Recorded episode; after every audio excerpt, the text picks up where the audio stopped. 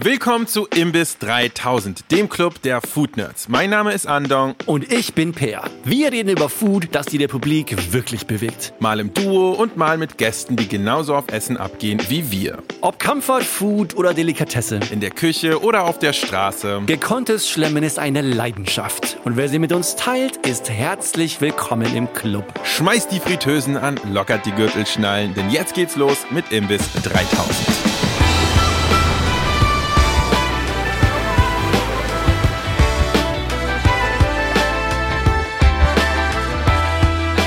Vor nicht allzu vielen Wochen waren du und ich per auf der OMR, einer sehr großen Social Media Marketing Messe, würde ich einfach mal so sagen.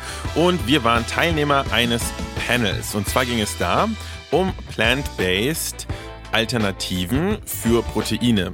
Also wir haben da veganen, also plant-based Thunfisch und Eier und Steak und alles Mögliche durchprobiert.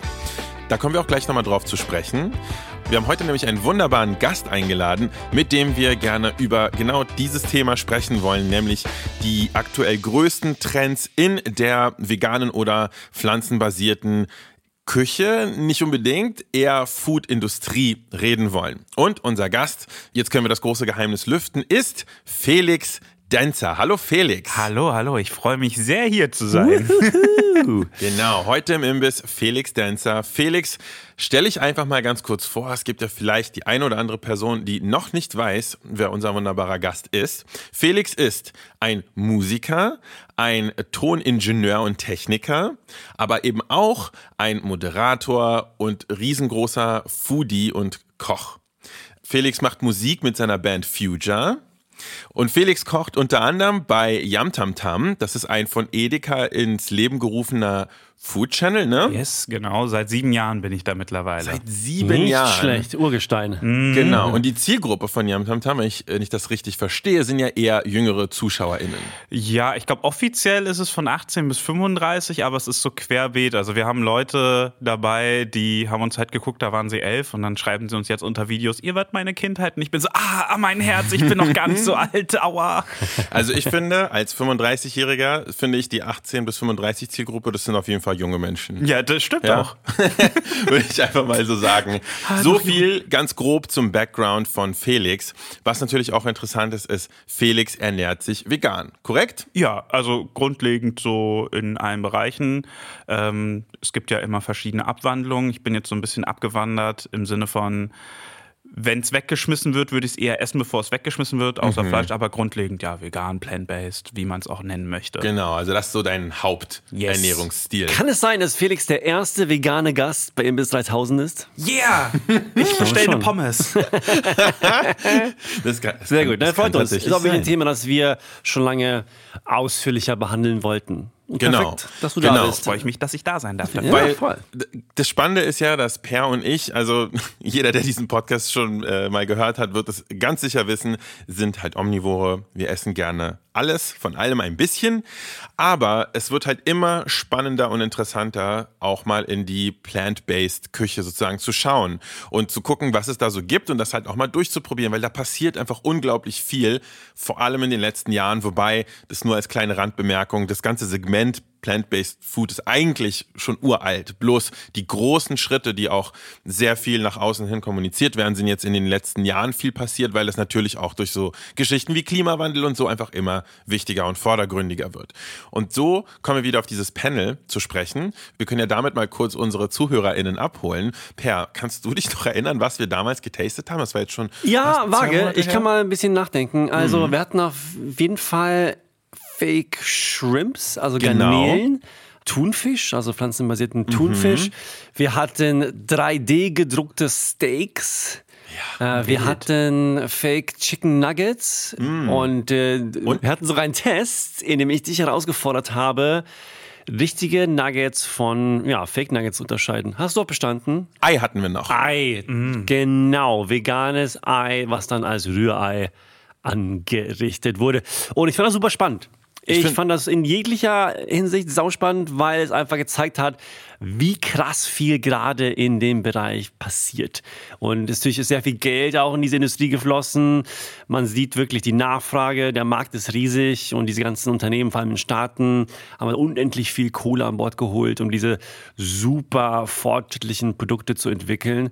Was ich am krassesten fand an dem Tag war, glaube ich, dieses 3D gedruckte Steak Mm. Das war ziemlich krass, vor allem weil die Konsistenz halt wirklich wie so ein Steak war. Ja, hat texturell sehr beeindruckt. Ja, genau, es war wie so, wie kann man es beschreiben? Es war mehr wie so ein sehr ja, faserig. Faseriges. Ja, war das Juicy Marbles dann oder Das was? war, das können wir sagen, das war Redefine. Ah, das ist ein ähm, Schweizer, ne? Das sind Israelis, glaube ah, ich. Ja. Doch, habe ich Werbung gekriegt. Es gibt zwei doch, verschiedene, glaube ich, Marktführer. Mhm. Das sind, glaube ich, die zwei, die du da genannt hast, Juicy Marbles und Redefine. Aber glaube ich auch noch gar nicht verfügbar für die breite Masse, Nein, oder? nicht mhm. wirklich, genau. Das ist alles noch einigermaßen Early Stage. Nicht unbedingt, weil es äh, noch nicht ja, verfügbar ist, aber ich glaube einfach, dass die in den Volumen noch nicht produzieren können. Und das Thema ist halt in den Staaten ein Riesending, weil einfach der größte Markt dort ist. Es gibt ein paar Anbieter, die es ausschließlich dort gibt, wie zum Beispiel Impossible Meats auch, ist auch so eine, die bekannt sind vor allem für ihre Burger Patties. Und ja, es ist ein sauspannendes Thema und es wird sich in den nächsten Jahren hier unglaublich viel tun. Ja. Aber das, glaube ich, das sollte allen bewusst sein, wie krass sich das jetzt entwickeln wird. Genau, auf diesem Panel, wo wir waren, da haben mich nicht alle Optionen jetzt unbedingt 360 Grad beeindruckt. Aber, also, hättest du sie mir vorgesetzt und dann die Sachen, die sie imitieren sollen, direkt daneben gesetzt, dann, ich glaube, ich weiß, wofür ich mich entschieden hätte in, in jedem einzelnen Fall. Aber es ist trotzdem unglaublich ja, faszinierend, wirklich, wie groß die Fortschritte sind, die gemacht werden. Da ja, wird wirklich im Sauseschritt entwickelt. Total. Ich meine, dieses Steak war halt von der Textur am krassesten, aber dieses Fake Chicken fand ich vor allem vom Geschmack her. Das hat aber gut geschmeckt. Unglaublich. Also den Boom kann man ja alleine deswegen schon sehen, dass die großen Fast-Food-Ketten alle nachgezogen haben. Also Burger King, Mc's, die haben alle vegane Burger mit großen Marken. Also ich glaube, äh, Burger King hat hier Vegetarian Butcher zum Beispiel, die ja erst ein kleiner Laden waren, gigantisch gebucht sind, gehören jetzt zu Unilever, schmeckt wie ein Whopper und die Leute feiern es auch. In Österreich hast du gerade eine riesen Werbekampagne. Domino's hat Chicken Strips, die super sind. KFC hat Chicken Sachen, die sind nicht vegan, nur Veggie, aber fast alle Omnis, die ich getroffen habe, die es gegessen haben, waren alle ist insane. Und natürlich, um quasi einen Schritt auch zurückzumachen, von wegen, warum in den Staaten so viel geht, natürlich ist es wegen den Reglements auch. Die dürfen halt viel, viel mehr da ausprobieren. Ja, so klar. auch also, Impossible wird hier, glaube ich, einfach nicht zugelassen, weil da halt eben auch verschiedene Genforschung drin stattfindet, äh, stattfindet anscheinend, die bis jetzt noch nicht hier übergeschwappt ist. Was schade ist, weil das Zeug schmeckt insane. Es ist krass. Ja. Also ich hatte das damals in New York getestet vor vier Jahren mittlerweile und es war wirklich krass. Also ein krasses Erlebnis, das zu essen. Ich finde bei dem Thema vor allem auch spannend, dass wir so ein, du hast so internationale Player, also jetzt wie Beyond, die rübergekommen sind, die auch einen riesigen Marktvolumen irgendwie reingebracht haben als Company, aber du hast auch viele lokale Sachen, die stattfinden. Also Deutschland einfach ein Rügenwalder ist krass, was die bringen jetzt schon seit ja, ne? Jahren, die auch immer mehr quasi die Veggie-Abteilung in komplett vegan umwandeln, um halt alle damit reinzuholen. Schmeckt es eins zu eins? Nein, aber ich finde zum Beispiel die Salami von denen schmeckt einfach gut auf dem Brot. Die Teewurst finde ich übelst lecker. Ich mag eigentlich keine Teewurst, mochte ich nie als Fleischesser, aber jetzt feiere ich es irgendwie. Ja, das stimmt sich gut. Das stimmt. Das, das Met ist okay, würde ich sagen. Ich finde es schön, dass es das überhaupt gibt, dass es überhaupt veganes Met zu kaufen gibt, ist schon absurd genug. Und mein krassester Moment war nicht, weil es ein gutes Produkt war, aber ich fand es absurd war, ähm, ich war im Supermarkt und dort gab es einen Mikrowellenburger vegan. Ich war so, what a time to be alive, dass ich diesen Junk jetzt im Supermarkt kaufen darf. so, und es ständig das gibt. Das ist nicht eine Aktion, das gibt es einfach im normalen Sortiment. Und das ist krass und es ermöglicht aber auch viel. Also nicht der Mikrowellenburger, aber dass du diese Zutaten kaufen kannst, weil du viel mehr Gerichte auf einmal kochen kannst, wo du weniger denken musst. Ich finde es richtig spannend. Du kommst aber auf was richtig Geiles zu sprechen, dass gerade ausgerechnet die Fastfood Industrie und dieses Segment des Junkfoods ein riesengroßer Katalysator und Treiber gerade ist für plant-based Küche. Und ich glaube, hättest du mir das vor 10, 20 Jahren gesagt, hätte ich das niemals geglaubt. Nee, als du noch Fleischesser warst, ja. wofür stand vegane Küche, Felix? Eigentlich immer nur, also das auch mit Unwissen, aber wenn du was gesehen hast, dann ging es immer halt vor allem um gesund, healthy, unabhängig von allen moralischen Komponenten oder ökologischen. Es ging eigentlich mehr, das ist alles gesundes Food mhm. und dann war ich auch selber so ein bisschen abgetönt, weil ich dachte, geil, ich will nicht schon wieder Porridge essen. ähm, oder ungewürzte Sachen. Und das hat sich aber ganz, ganz rabiat verändert. Also natürlich durch Fastfood, dass das alles so junkig geworden ist. Ich finde aber, das Zeug ist auch ideal für Leute, die nicht kochen können, weil das ist schon vorgewürzt und schmeckt ja. schon. Also Beyond hat so einen, im Beispiel jetzt zum Beispiel, hat so einen dezidierten Geschmack, da schmeckt alles dann danach. So, wenn du nicht kochen kannst, kauf halt das, weil bei Hack musst du halt noch selber würzen, damit es nach irgendwas schmeckt. ah, ja, Let's be real. Ja.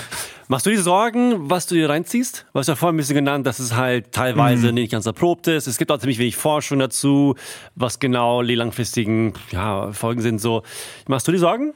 Äh, ich glaube, da macht man sich nicht so wirklich Sorgen, weil machst du bei Wurst ja auch nicht. Also da sind die Sachen sogar erforscht, also was du an Konservierungsmitteln und sonstiges drin hast. Und da juckt es ja auch keinen. Oder es gab jetzt auch im Beispiel, ganz unabhängig von den Produkten, eine große europäische Studie zu Alkaloiden, die ja in Rucola und in Teesorten und sowas drin ist, die hochgradig krebserregend sind. Aber keiner sagt jetzt so, oh shit, jetzt trinke ich keinen Kamillentee mehr, sondern die Leute sind so, ah ja, dann am Ende so. Warte, willst du, hast du, hast, hast du gerade gesagt, dass jetzt Rucola und Kamillentee auch krebserregend ist? Ja, Mann. Oh, ich kann Mann, den ersten ey. Begriff mit P, PAs heißen die. Pyri, ich vergesse, das sind wirklich kompliziert, aber Alkaloide sind da drin. Und gab es eine ziemlich große Studie dazu, weil halt auch zum Beispiel bei den Teesorten ist es so, dass ganz viel ah, Unkraut ja, ja, mit ja. abgemäht wird und einfach in den Tee mit reinkommt und das nimmst du dann alles zu dir. Aber es ist wirklich einfach so, I don't care. Also man sollte beim Essen so viel darauf achten, wenn du sagst, yo, ich möchte halt irgendwie halbwegs ein gesundes Lifestyle haben, dann ist eh die Balance. Dann solltest du dir nicht jeden ja. Tag das Burger Patty reinziehen. Aber du kannst jeden Tag ruhig Tofu essen, da ist nichts Verkehrtes dran. So. Ja klar, wer, wer irgendwie frittierte Nuggets isst, ob ja. die jetzt plant-based sind oder Huhn-based sind, ähm, kann man sich denken, dass es nicht gerade für 200 Jahre glückliches ja. Leben sorgt. Und ansonsten ist da gar nicht auf der chemischen Seite gesehen, ähm, denn die Liste der Dinge, die ich getan habe, ist schon lang, aber ich habe auch vier Jahre lang Lebensmitteltechnologie studiert. Wow, äh, ja, das wusste ich nicht, Felix. Nee, ich war auch wirklich ein schlechter Student, das muss ich auch sagen. Also vieles ist da Verfahrenstechnik, also wie Sachen aufbereitet werden, aber es ist gar nicht so viel chemisches und mit fetten Anführungszeichen, weil alles ist halt ja chemisch, also ja, ja, genau. besteht alles daraus. Ich bin äh, reagiere da relativ allergisch, aber so viel findet da gar nicht statt. Da sind viele Verdickungsmittel drin und Geliermittel, so um das halt bissfest zu machen. Okay, also gerade jetzt bei Patties oder auch bei dem veganen Hühnchen oder sowas, dann ist da irgendwas drin, was Fasern oder sowas macht und der Rest ist halt hauptsächlich Protein. Also so ungesund ist es nicht, außer halt das, was eh schon immer ungesund war. Ja. Es ist halt vor allem nicht ungesünder als normales Fleisch, muss man einfach so sagen. In der Zubereitungsart, ja. Es ja. ist nicht verkehrt. So, keine Ahnung, wer richtig hart pumpen geht, so, der kann auch mit dem Plant-Based Lifestyle gut zurechtkommen, weil du halt genug Proteine dafür bekommst. Da musst du nicht die ganze Zeit Hühnerbrust ballern. Ja, voll. Man muss auch vor allem sagen, dass der Ersatz von äh, Rinderfleisch natürlich auch in, im großen Kontext in Sachen Klimawandel und so weiter einfach unglaublich wichtig ist. Da ist der größte Hebel, dass die ganzen Fastfood-Ketten ihre Beefburger austauschen da liegt natürlich der allergrößte Hebel, weil natürlich einfach Rindfleisch mit Abstand der größte Fleischklimakiller ist. Ja. Und, ja. und also wirklich, let's be real, der Rebel Whopper oder der Plant-Based Whopper schmeckt genauso wie der Whopper. No joke, er schmeckt genauso. Ist gut. Und ich finde den richtig nice. Wir, als wir auf Tour waren, wir haben den in der Tourgruppe die ganze Zeit geballert, weil wir es gut fanden. So. Und das ist wirklich auch so absurd, dass du wieder sagst, okay, jetzt gehe ich wieder zu Burger King und unterstütze das. Aber ja, ich unterstütze das, weil ich finde gut, dass sie es im Sortiment haben. Wie voll bei dir. Felix, ja. es passiert ja sehr viel in dieser ganzen ja. plant-based Welt. Und als ich mir so die letzten Jahre mal reingezogen habe, woraus mhm. die Sachen gemacht werden, also ich weiß noch, so als Kind gab es ja auch schon immer Veggie-Burger, auch teilweise bei Mc's. Die mhm. waren wahrscheinlich noch nicht vegan, sondern nur vegetarisch. Ja. Aber das waren dann, glaube ich, eher so Patties, so ein bisschen mit so Kartoffeln und ein bisschen Mais und Erbsen drin oder so. Die waren noch nicht so geil. Ne? Nee. Aber das waren halt früher einfach nur so quasi so, so eine Masse ne, aus so Zeug. Also so Black Bean Burger ist ja auch schon eine Sache, die, die recht alt ist und so. Mhm. Schmeckt übrigens sehr, sehr gut, wenn man es geil macht.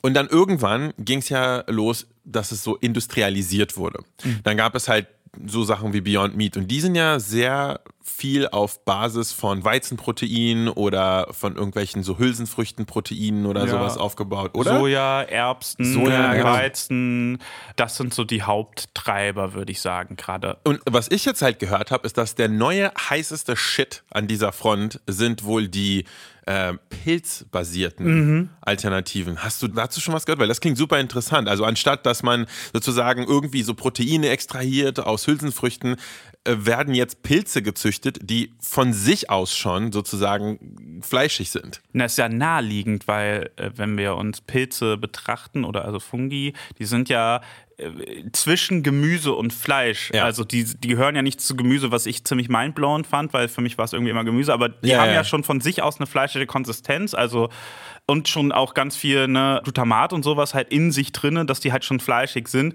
und es ist nicht so weit weg von, ich lege einen Portobello-Pilz drauf, was übrigens sehr langweilig ist auf dem Burger, ähm, zu ja. äh, Pilz ist da irgendwie schon mit drin oder züchtet sich rein. Ich finde das sehr naheliegend und also keine Ahnung, sowas wie Kräuterseitlinge haben ja so eine wahnsinnig krasse Struktur. Die sind so gut. Total. Es gibt ja auch so, so viele super krasse Pilze, ne, die auch gar nicht bisher gut kultiviert werden können. Ne? Ja. Ne? Wirklich, die du so Steakscheiben ja, schneiden Ja, so Lion's Mane und sowas, die gibt es so, ja auch nicht wirklich. Ja, genau, den Löwenkopf, genau. Ja. Die kann man, glaube ich, schwer in Massen produzieren einfach bisher. Aber wenn das jemand knackt, glaube ich, ja. dann hast du halt den, den krassen Gamechanger. Ne? Es gibt ja pilzbasierte Proteinersatzprodukte, ne? Schon lange. Mhm. Also so Corn Patties so. Als ich damals mal so Koch war, habe ich die mal so als Veggie-Ersatzprodukte in, die, in, die, in die Pfanne geworfen. Das Potenzial innerhalb dieser Pilzwelt ist, ist riesig, ne? Ich glaube, genau. da wird einfach, wurde bisher viel zu wenig geforscht auch. Und ich glaube, das ist so ein bisschen der springende Punkt im Allgemeinen, zu wenig geforscht. Ich finde es geil, dass es jetzt quasi die ganzen Produkte haben. Es gibt ganz, ganz viel Kopien natürlich auch.